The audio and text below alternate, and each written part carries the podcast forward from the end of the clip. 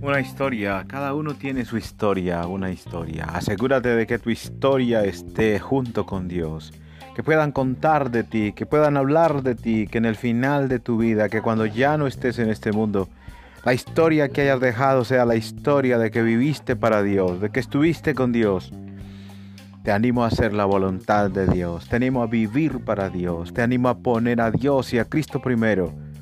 Te animo a ser un hombre y una mujer de Dios.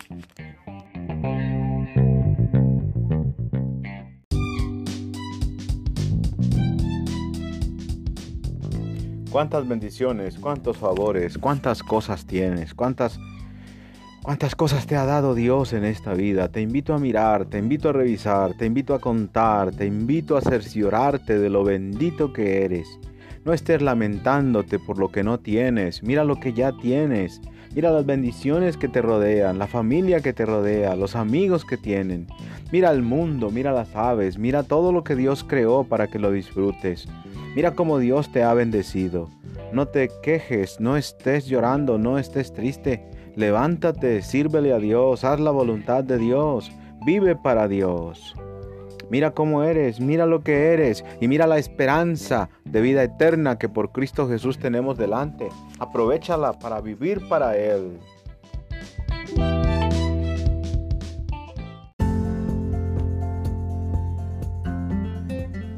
En el principio, en el principio, cuando todo comenzó, cuando nada existía, cuando la única persona que existía era nuestro Dios, nuestro Señor Jesucristo, el Espíritu de Dios, en el principio, en el principio de todo, de la raza humana, de todo lo que somos, de todo lo que tenemos, de todo lo que vivimos, en el principio, en el principio era el Señor, el verbo era con Dios y el verbo era Dios.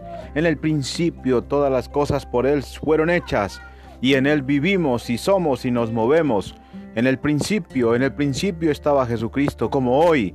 Jesucristo con nosotros, Jesucristo contigo, Jesucristo por ti, Jesucristo por nuestras almas, Jesucristo buscándonos para llevarnos a la vida eterna. En el principio.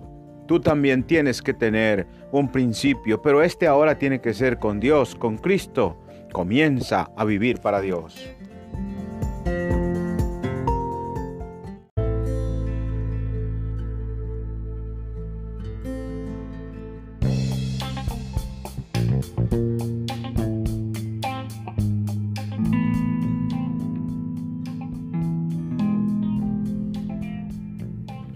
Miles de personas padecen, miles sufren, miles lloran, miles tienen una lágrima en sus ojos.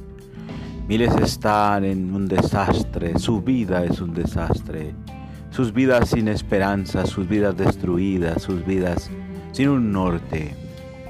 Pero el Señor Jesús, el Señor Jesús vino para darnos un norte. Dice la Escritura, yo he venido para que tengan vida y para que la tengan en abundancia. Juan 10:10. Juan 10:10. Yo he venido para que tenga vida y para que la tengan en abundancia.